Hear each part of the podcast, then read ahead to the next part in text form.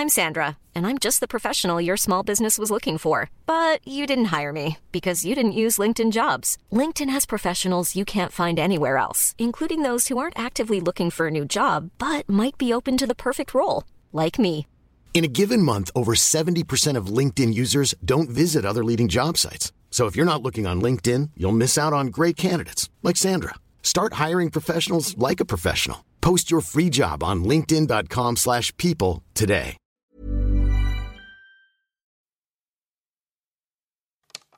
Le corps de la femme est au service de la communauté. Donc euh, le problème c'est pas qu'elle jouisse, hein. on s'en moque royalement. Le plus important, c'est qu'elle fasse des enfants. Donc elle n'a pas besoin de clitoris pour faire des enfants. 120 000 filles et femmes pourraient avoir été excisées en France. Plus de 200 millions de femmes dans le monde, notamment sur le continent africain et en Indonésie. L'excision est une mutilation des organes génitaux féminins. On coupe, on racle, parfois on brûle, enlever le clitoris, les petites ou les grandes lèvres.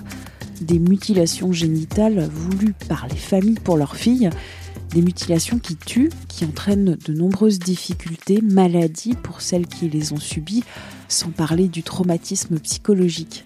Dans cet épisode de Tout s'explique, on parle de ces violences avec... Ben, je m'appelle Alimata Fofana, écrivaine et auteure, française originaire d'un ailleurs. Et vous êtes auteur notamment d'un livre qui vient de sortir aux éditions du Rocher, À l'ombre de la cité Rimbaud, un livre qui fait intervenir une héroïne, Maya, il y a aussi sa famille, il y a aussi sa sœur, Machel, qui sont dans cette cité Rimbaud, en banlieue parisienne.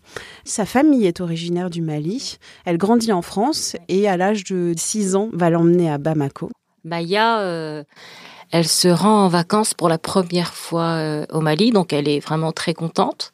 La mère a décidé euh, de faire subir une excision à, sa fille. Et comme elle sait qu'elle est en totale confiance avec sa sœur, donc elle envoie sa sœur avec sa fille euh, chez l'exciseuse. Maya, euh, elle sent qu'il y a quelque chose qui ne va pas quand on lui demande de retirer euh, son short, puis sa petite culotte. Et à partir de là, c'est là où le cauchemar commence, où dans le livre, ce que je raconte, c'est qu'il y a des personnes qui arrivent. Écartèlent. Ouais, c'est ça. Les jambes et également les bras. Cette tante arrive et lui tient la tête. Et c'est là où Maya subit l'excision de cette vieille femme qu'elle ne connaît pas. L'excision, on va en parler. C'est une mutilation génitale sur euh, les sexes féminins. Ça peut être couper le capuchon du clitoris et le clitoris. Ça peut être faire cette opération et aussi couper les petites lèvres. Ça peut être aussi de, de, de couper les grandes lèvres. Ça peut être aussi l'infibulation, c'est autre chose.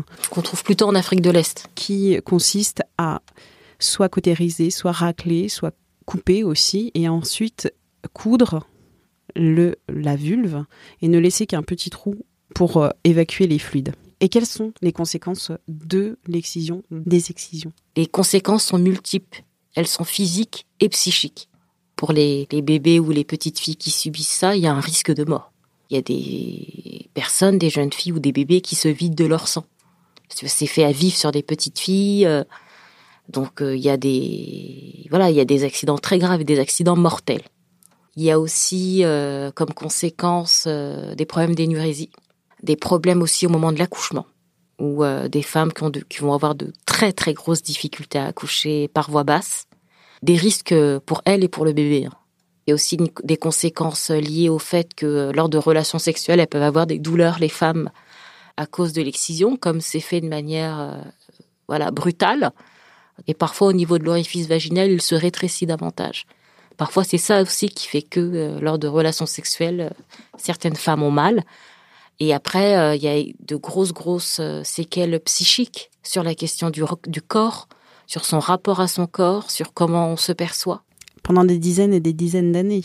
Maya va faire le choix aussi de la reconstruction, de l'opération pour reconstituer un clitoris. Sur le temps de la réparation, ça peut durer des années et des années.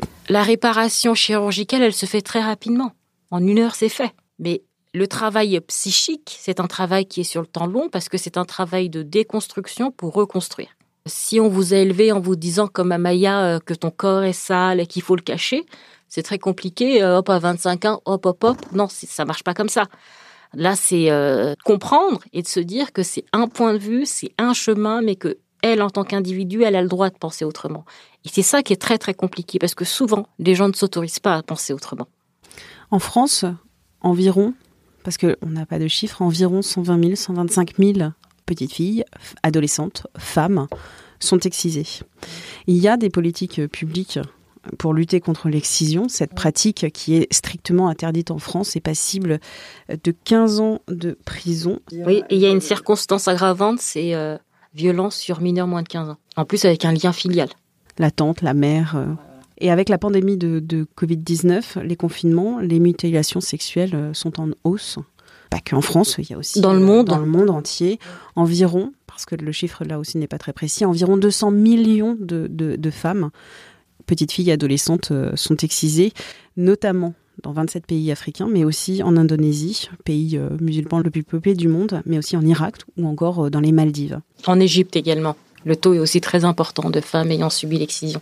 Ces mutilations, elles perdurent grâce au silence, à la peur du, du candidaton, à la peur que cette fille soit impure. Oui, c'est vrai. C'est vrai que c'est vrai que les candidatons prennent une place très importante dans l'environnement que j'ai décrit dans ce livre, je montre que le corps de la femme est au service de la communauté.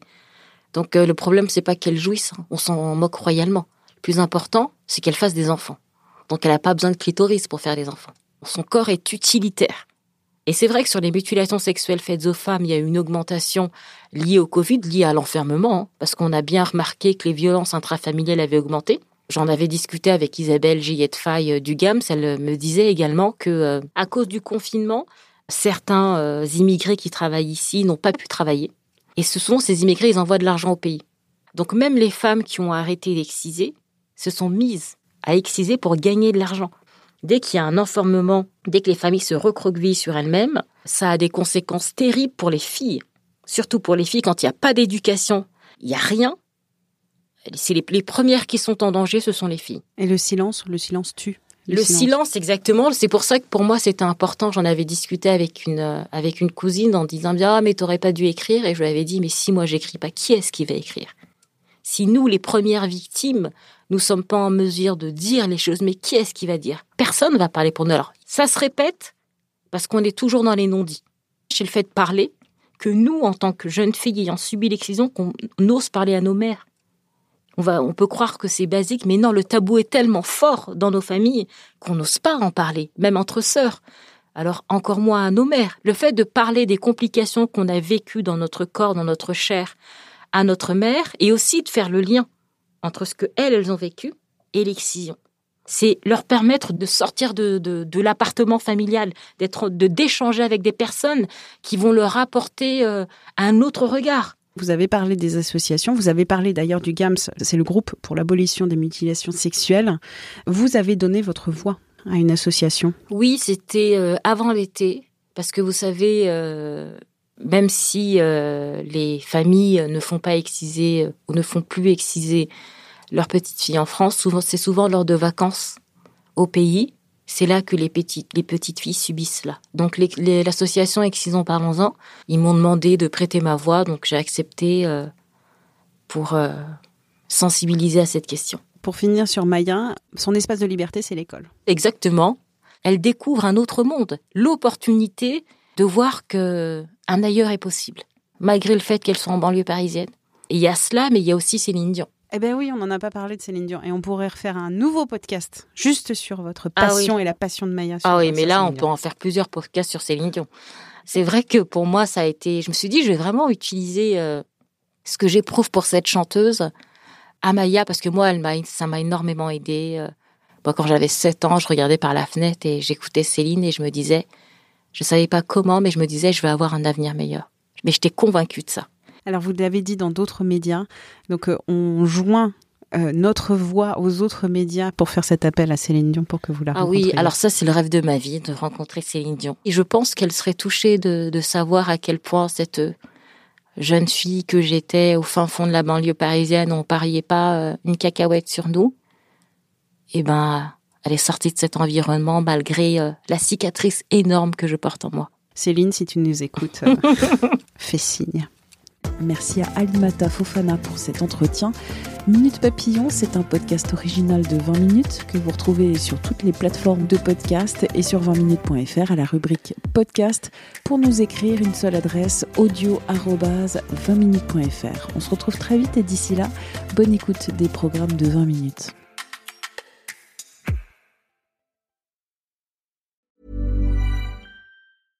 Want flexibility? Take yoga. Want flexibility with your health insurance? Check out United Healthcare Insurance Plans. Underwritten by Golden Rule Insurance Company, they offer flexible, budget friendly medical, dental, and vision coverage that may be right for you. More at uh1.com. Hey, it's Danny Pellegrino from Everything Iconic. Ready to upgrade your style game without blowing your budget? Check out Quince. They've got all the good stuff shirts and polos, activewear, and fine leather goods all at 50 to 80% less than other high-end brands. And the best part? They're all about safe, ethical, and responsible manufacturing. Get that luxury vibe without the luxury price tag. Hit up quince.com slash upgrade for free shipping and 365-day returns on your next order. That's quince.com slash upgrade. On ne va pas se quitter comme ça. Vous avez aimé cet épisode? Sportif, généraliste, sexo ou scientifique, varié mais toujours bien informé. Découvrez les autres podcasts de la rédaction 20 minutes sur votre application d'écoute préférée ou directement sur podcast au pluriel.20minutes.fr. Et merci de nous avoir écoutés.